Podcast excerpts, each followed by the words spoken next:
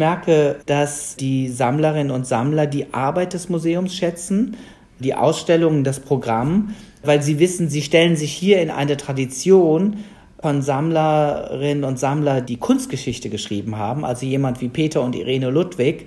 Ich glaube, das ist auch ein Anreiz für junge Sammlerinnen und Sammler, dass die Themen, die wir da verhandeln, dass die die Attraktivität darstellen.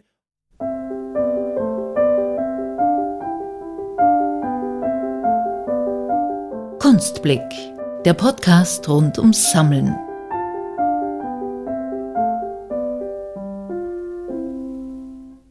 Die umfangreichste Pop-Art-Kollektion Europas, die drittgrößte Picasso-Sammlung der Welt, eine der bedeutendsten Sammlungen zum deutschen Expressionismus, herausragende Werke der russischen Avantgarde und eine exzellente Sammlung zur Geschichte der Fotografie. Das Museum Ludwig in Köln besitzt heute eine der wichtigsten Sammlungen von Kunst des 20. und 21. Jahrhunderts weltweit. Wir haben Yilvas Givior, den Direktor des Museums via Zoom, zum Gespräch getroffen. Ein Talk über seine Leidenschaft zur Kunst, das Sammler-Ehepaar Ludwig, die Sammlung Haubrich und wie er neue Art-Trends auf Instagram verfolgt. Also, viel Vergnügen. Viel Vergnügen.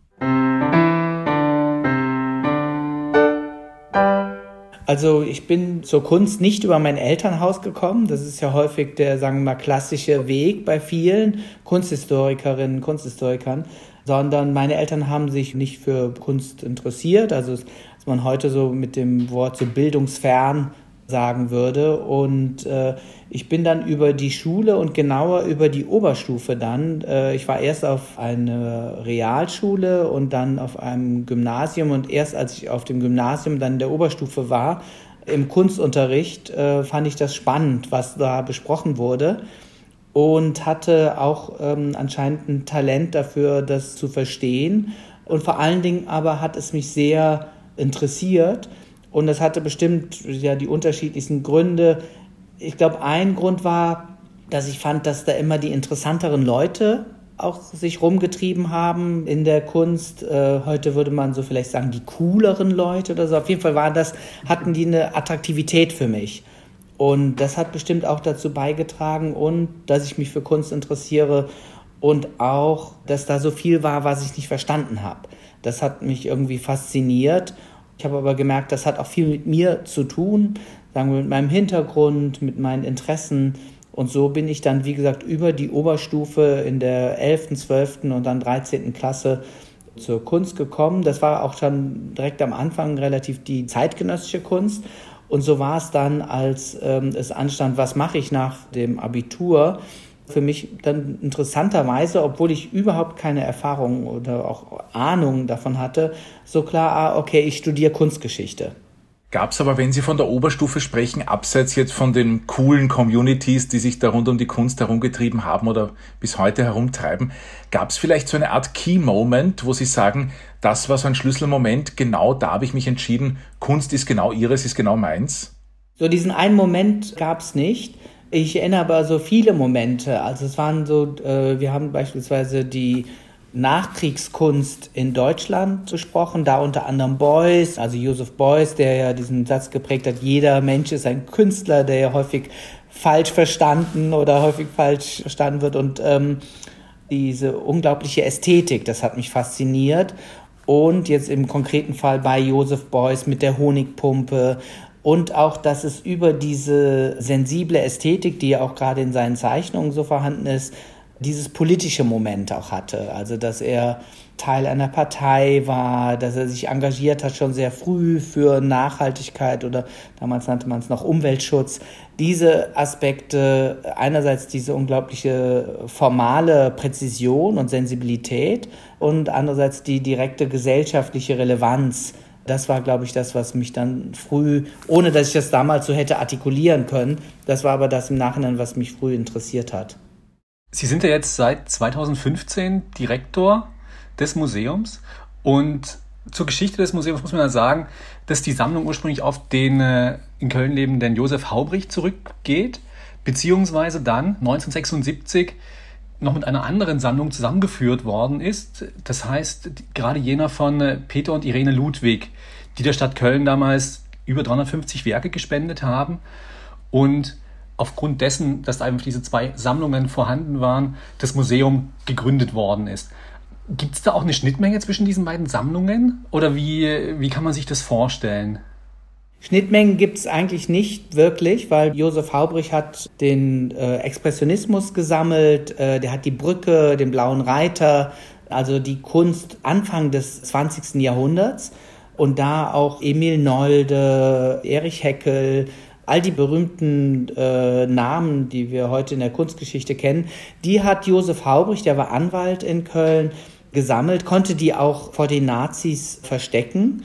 Und so war es, dass er 1947 beziehungsweise 1946 äh, sogar schon die ersten Gespräche dann mit der äh, Stadt äh, geführt hat und gesagt hat, er würde der Stadt Köln diese Werke von ihm schenken. Und es gab damals das Wallraf-Richards-Museum, was im 19. Jahrhundert gegründet wurde. Und diese Werke sind an das Wallraf-Richards-Museum gegangen und bildeten da die Kunst des 20. Jahrhunderts, den Schwerpunkt der Kunst des 20. Jahrhunderts. Als 1976 dann Peter und Irene Ludwig an die Stadt herangetreten sind und haben gesagt, wir wollen euch unsere Sammlung schenken und einige als Dauerleihgabe übertragen. Und das war die Pop Art, die sogenannte russische Avantgarde, riesige Konvolute, äh, Pablo Picasso, das waren so die großen, sagen wir, Sammlungsblöcke, für die sie bekannt waren, aber auch sonst Kunst der 1960er, 70er Jahre, also was hervorragend im Anschluss an das passte, was die Stadt schon durch Josef Haubrich besaß im Wallraf-Richards-Museum. Da hat die Stadt Köln, und heute muss man sagen, Gott sei Dank, dem zugestimmt und hat gesagt, ja, wir nehmen ihre Sammlung und das Einzige, was Peter und Irene Ludwig äh, wollten oder sagen wir mal, was sie verlangten, war ein Museum äh, mit ihrem eigenen Namen, also Museum Ludwig. Und die Stadt Köln hat dann die Kunst des 20. Jahrhunderts aus dem Wallraf-Richards-Museum genommen, sie zusammen mit der Sammlung Ludwig verschmolzen und gesagt, das ist jetzt das städtische Museum, Museum Ludwig. Und deshalb sind wir jetzt das Museum, was wirklich exemplarisch die Kunst des 20. und 21. Jahrhunderts hier versammelt. 1976 wurde das Museum Ludwig gegründet. Sie waren, wenn ich richtig gerechnet habe, zwölf Jahre alt damals. Können Sie sich noch an die Gründung erinnern? Haben Sie das irgendwie mitbekommen bzw. besucht vielleicht? An die Gründung habe ich mich nicht äh, erinnert, 1976 mit zwölf Jahren. Wie gesagt, meine Eltern hatten keinen Sinn für, oder auch keine Valenzen, muss man sagen, für Kunst. Und ich erinnere mich aber noch interessanterweise 1986. Das war nämlich der Moment, als wir in diese Architektur hier eingezogen sind, an dem Platz, in dem wir jetzt sind, zwischen Dom, Rhein und Hauptbahnhof. Wir sind ja sehr zentral als Museum. Als wir 1986 hier äh, eingezogen sind, daran erinnere ich mich, wie gesagt, noch sehr gut. Ich weiß, mir hat das äh, interessanterweise gar nicht gefallen, ich fand äh, die Architektur, die wirkte wie ein Kaufhaus. Es ist ja ein ähm, Bau mit großen Hallen, mit einem großen Treppenhaus vor allen Dingen. Und wir hatten damals im Studium gelernt, dass Kunst einen sogenannten White Cube, also einen weißen, neutralen Raum haben sollte und möglichst von der Außenwelt abgeschirmt sein sollte. Und äh, unser Haus ist eigentlich alles andere als ein, ein White Cube. Es ist ein Museum mit Tageslicht, was ich heute sehr, sehr genieße, also mit Oberlichtern. Es gibt immer wieder Ausblicke nach draußen, zum Dom hin, zum Rhein. Also wirklich eine sehr tolle Architektur. Aber wie gesagt, 1986, als wir eingezogen sind, da hatte ich da gar keinen, oder mir hat das da nicht gefallen. Heute genieße ich das sehr. Aber es hat sich auch das Verständnis der Kunst vielleicht nochmal stärker geändert. Dieses Haus finde ich sehr demokratisch im Sinne von, dass die Räume nicht bestimmte Wege vorgeben, sondern sie haben das große Treppenhaus, da müssen sie sich erstmal entscheiden, gehen sie nach unten ins Untergeschoss, auf welche Etage gehen sie. Selbst wenn sie auf einer Etage ankommen, dann bieten sich immer gleich drei, mindestens drei Wege, die sie wählen. Das hat zur Folge, dass sie sich prima verlaufen können. Es hat aber auch zur Folge, dass sie wirklich eigenständig quasi sich den Weg wählen und äh, da frei entscheiden. Das finde ich sehr schön, dass äh, so ein Bau also so offen ist. Nochmal zur, zu den beiden Sammlungen, über die Sie vorhin gesprochen haben. Wie kann man sich das jetzt vorstellen, auch die Integration im Haus? Das heißt, ist es so, dass man beispielsweise die Sammlung Haubrich, hat die irgendwo eine eigene Ebene? Oder ist das alles miteinander verwoben, auch mit den Arbeiten von eben dem Ehepaar Ludwig Wie funktioniert das? Wie wird das dann sozusagen im Haus implementiert? Ja, im Haus verschmelzen quasi die verschiedenen Sammlungen, weil wir haben noch viel mehr Sammlungen als äh, Haubrich und Ludwig.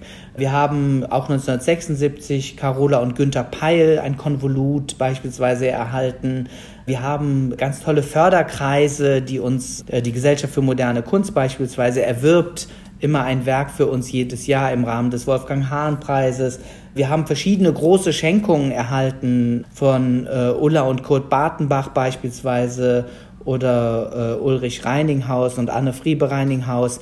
Die haben uns beispielsweise die große Blinky Palermo Sammlung, die Edition geschenkt oder die kompletten Editionen von Sigmar Polke.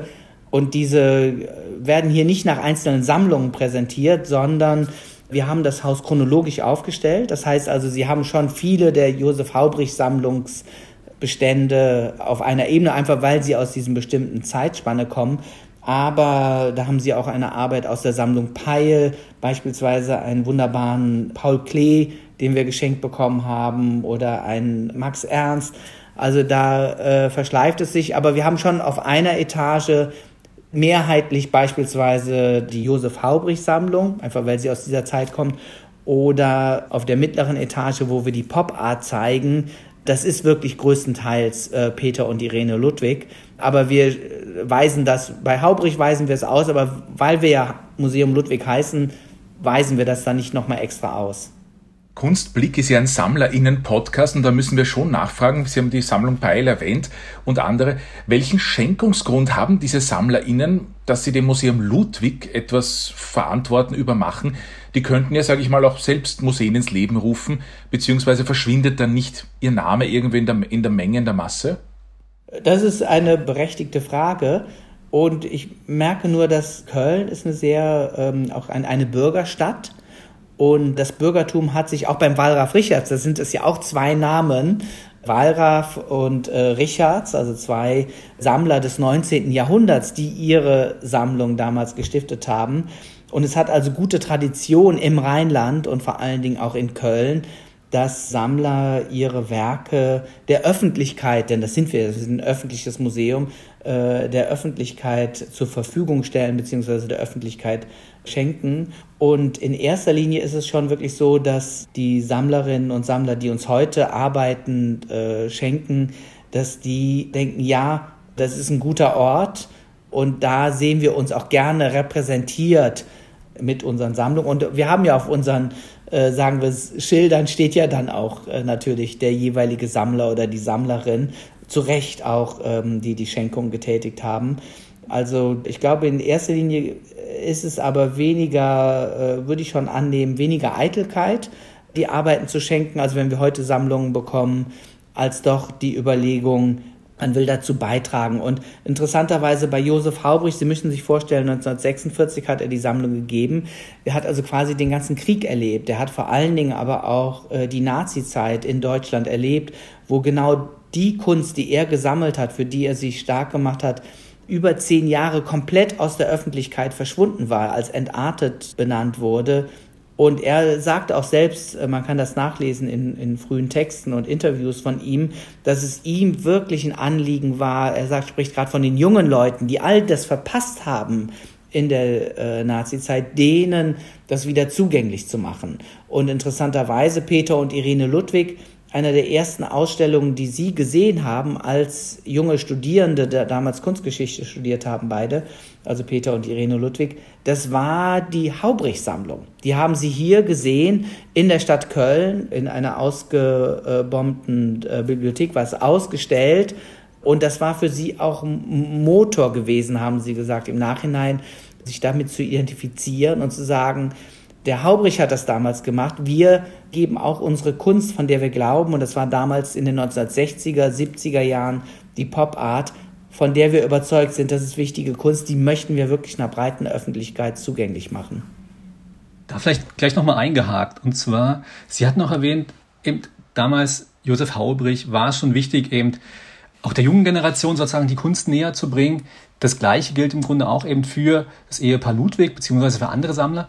Wie schafft es das Museum Ludwig heute, junge Leute anzusprechen, beziehungsweise vielleicht auch junge Sammler anzusprechen und mit denen zusammenzuarbeiten?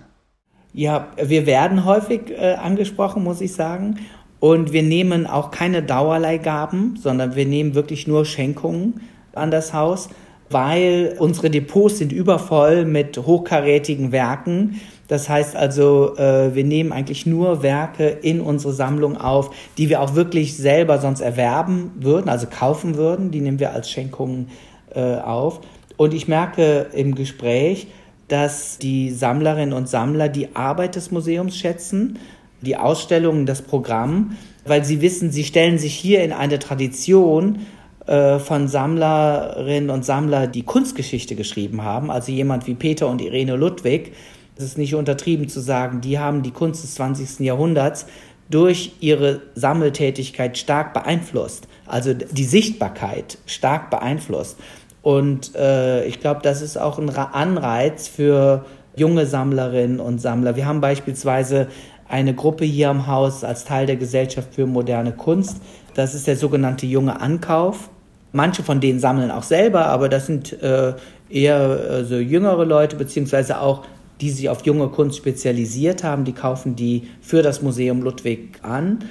Und da ist es einfach so unsere Ausrichtung, die das dann ausmacht, die das attraktiv macht. Und ich merke auch zum Beispiel, Sie haben ja grundsätzlich auch gefragt nach einem jungen Publikum. Unser junges Publikum identifiziert sich sehr stark auch beispielsweise mit den Themen der Nachhaltigkeit, die wir hier schon seit langer Zeit auch uns damit äh, beschäftigen, als Haltung auch versuchen umzusetzen. Fragen der Diversität, die uns hier am Haus sehr stark umtreiben. Da merken wir, das trifft auch einen Kern gerade bei jungen Menschen, die sich damit auch auseinandersetzen. Und äh, es gibt beispielsweise den sogenannten Langen Donnerstag, da ist unser Haus wirklich voll. Das ist kostenloser Eintritt, erster Donnerstag im Monat für alle Kölnerinnen und Kölner. Die anderen zahlen ähm, den halben Preis. Und da merken wir, dass die Themen, die wir da verhandeln, dass die die Attraktivität darstellen. Und über diese Attraktivität entsteht dann auch Identifikation und über diese Identifikation entsteht dann auch die Vorstellung oder der Wunsch, ah, ich könnte mir vorstellen, dem Museum Ludwig etwas zu schenken. Sie haben gesagt, das Ehepaar Ludwig hat Kunstgeschichte geschrieben, damals hat die Kunstszene befeuert. Jetzt sieht die Kunstgeschichtsschreibung heute ja etwas anders aus, gerade im Zeitalter von Instagram und Co. Wie definieren Sie da noch sammelwürdige Werke? Weil doch die Institutionen irgendwie verwässert sind, sage ich mal, durch den Worldwide Space. Also da bin ich anderer Meinung, wenn ich das sagen darf. Ich glaube nicht, dass die Institutionen verwässert sind. Äh, Im Gegenteil, der Pool ist größer geworden, was interessant ist. Und für Institutionen ist es eine größere Herausforderung, weil einfach die ähm, Informationsdichte zugenommen hat durch die sogenannten sozialen Medien, durch das Internet. Empfinde das als Bereicherung, ich persönlich. Ich finde es toll, einfach dies zur Verfügung äh, zu haben, diese Eindrücke. Gleichzeitig weiß ich aber auch, wir sind relativ langsam als Museum. Wir sind ein Museum, wir sind keine Kunsthalle, äh, wir sind erst recht kein Kunstverein.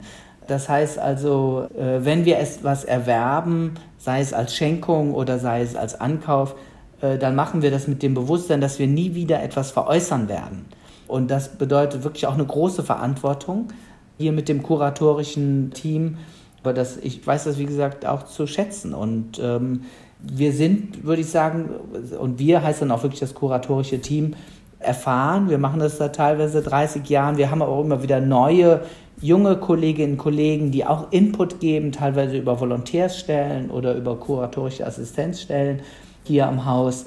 So bekommen wir auch immer wieder neue Impulse und wir verfolgen äh, sehr wohl, was die klassischen Medien machen, also die Fachzeitschriften wie Artforum, Texte zur Kunst, äh, Kunstforum, das ganze breite Spektrum.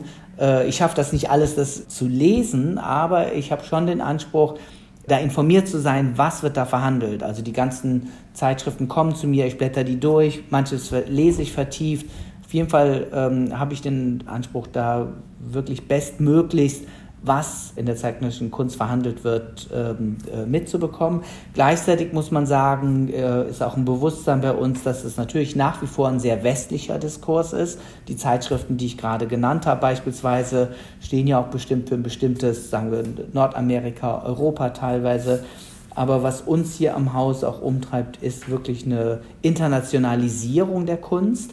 Das bedeutet also, dass uns bewusst ist, dass wir Kunst aus äh, Afrika, Asien, Lateinamerika auch stärker in den Fokus äh, nehmen wollen. Und da hilft zum Beispiel das Internet mehr, als es hindert, weil ich kann meine Kolleginnen und Kollegen quasi verfolgen, wenn sie auf der Sao Paulo Biennale sind. Wenn ich es nicht schaffe, da zu sein, dann sehe ich aber, was meine Kolleginnen und Kollegen an anderen Häusern von der Tate, vom MoMA oder Centre Pompidou, was die sich da anschauen und kann dann das auch äh, wiederum weiterverfolgen.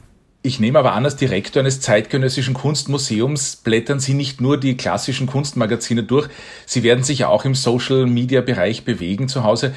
Kann man sich das vorstellen, der Direktor sitzt am Sofa und wischt durch Instagram durch und sucht die neuesten Trends oder, oder schreibt vielleicht jemand sogar an oder kriegt Vorschläge über, über Instagram? Also es ist so, dass äh, ich da nicht die neuesten Trends suche, sondern kurioserweise für mich, also ich äh, weiß, das handhaben Leute ganz unterschiedlich, aber für mich ist vor allen Dingen Instagram äh, Entspannung. Wenn ich was poste, also ich poste nur, ich keine Strandbilder, sondern wirklich nur Job äh, so. Und ich finde das eigentlich immer, ich merke bei jüngeren Leuten oft, da ist auch eine gewisse Anxiety, also so ein, fast so ein Angstzustand, was kann ich da machen, wie mache ich das? Und ich sehe das wirklich nur, ich poste, was ich mir angeschaut habe, was wir hier präsentieren, äh, ausstellen, wenn wir eine Neuerwerbung haben. Bestimmten Leuten folge ich, die ich interessant finde. Wie gesagt, für mich ist das mehr, ähm, ich mache das auch teilweise zwar auch im Büro, aber auch oft abends dann zu Hause, wenn andere vom Fernseher sitzen, sitze ich manchmal auch, also in Form des Computers dann. Aber ich gucke dann auch oft im Internet und für mich ist das dann wirklich Unterhaltung. Aber ich mir ist bewusst, dass das einen Einfluss hat, aber die schon wirkliche, sagen wir, Deutungshoheit im Sinne einer musealen Präsentation oder museal, da würde ich das Internet auch nicht überbewerten. Das gibt gute Impulse, das ist, da ist passiert viel, das ist gut. Wir nutzen es natürlich als Kommunikationsmedium. Wir jetzt unterhalten uns ja auch quasi über, über das Internet, beziehungsweise wir nutzen jetzt das Internet, um unseren Podcast äh, anzufertigen. Aber die Kunstgeschichte, würde ich sagen, wird nach wie vor analog geschrieben und findet analog statt.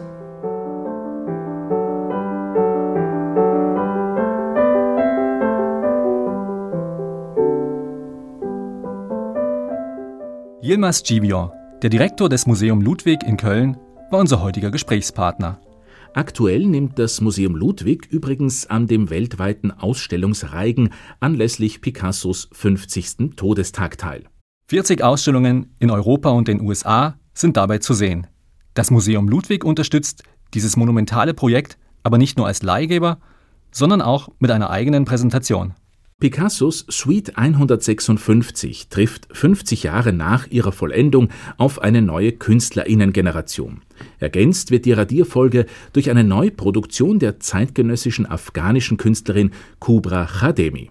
Alle Links dazu findet ihr wie immer auf unserer Website kunstblick-podcast.com. Tschüss und bis zum nächsten Mal. Bis nächstes Mal.